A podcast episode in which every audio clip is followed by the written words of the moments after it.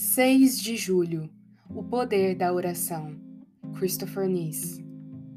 Disse este: Deixa-me ir, pois já rompeu o dia. Respondeu Jacó: Não te deixarei ir se me não abençoares. Gênesis 32, verso 26.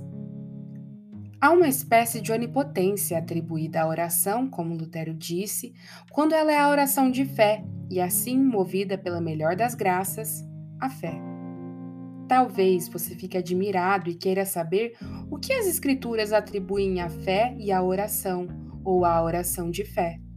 Ela pode fazer mais do que todos os feiticeiros do mundo são capazes de fazer, porque move o braço de Deus, ao passo que eles só conseguem mover o braço do diabo. Ninguém sabe o que a oração é capaz de fazer, a não ser aqueles que sabem o que Deus é capaz de fazer.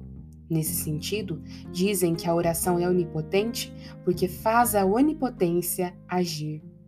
A oração teve poder sobre os quatro elementos, sobre o ar, no caso de Elias, a quem Deus deu autoridade para abrir e fechar o céu de acordo com o seu querer, sobre o fogo, que o mesmo Elias fez descer do céu por meio da oração em um momento de ira, e em outro momento de misericórdia e aceitação compassiva.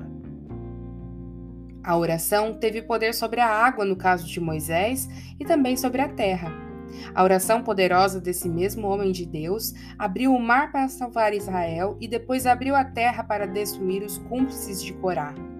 Da mesma forma que esses dois homens, Moisés e Elias, confortaram Cristo sobremaneira no Monte Tabor e tiveram poder sobre os quatro elementos, Josué também teve poder sobre o sol.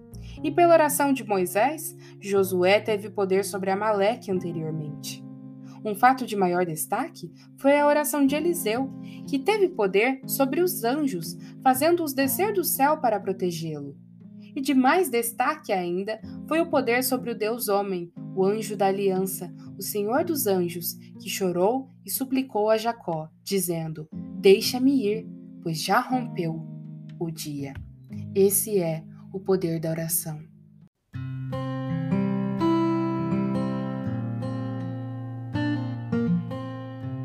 Você ouviu a leitura do devocional Dia a Dia com os Puritanos Ingleses, da editora Pão Diário, uma leitura que você encontra aqui no Devoção Diária.